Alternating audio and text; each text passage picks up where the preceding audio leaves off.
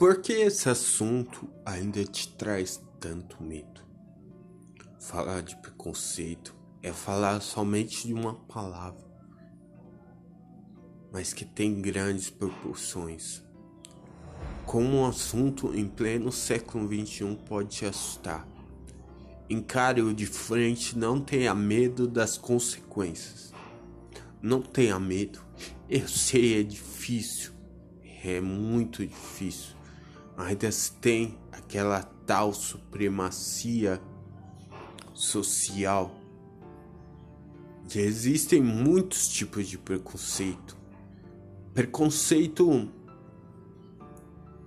social, religioso, preconceito de cor, de obesidade contra negro, preconceito contra etnias, preconceito contra quem veio do Nordeste ou quem veio do interior do campo.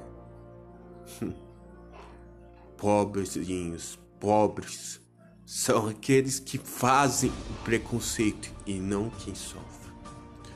Porque quem sofre sabe que isso é errado, mas por ser novo, numa classe social diferente ou num estado, num lugar diferente, tem que ficar calado. Mas será que se ficarmos calados isso vai parar? Não. Já dizia aquele outro ditado: quem cala consente. E você vai fazer alguma coisa ou vai ficar aí sentado? Que não vai te ajudar em nada ficar parado. Você tem que reagir, você deve reagir. Busque forças, não encare o problema só. Se for preciso, arranje aliados a essa luta, mas não fuja dela, guerreiro. Encare de frente essa realidade dura e cruel. Gab, eu sou Gabriel e esse é mais um episódio do canal Eu Tenho Escolha.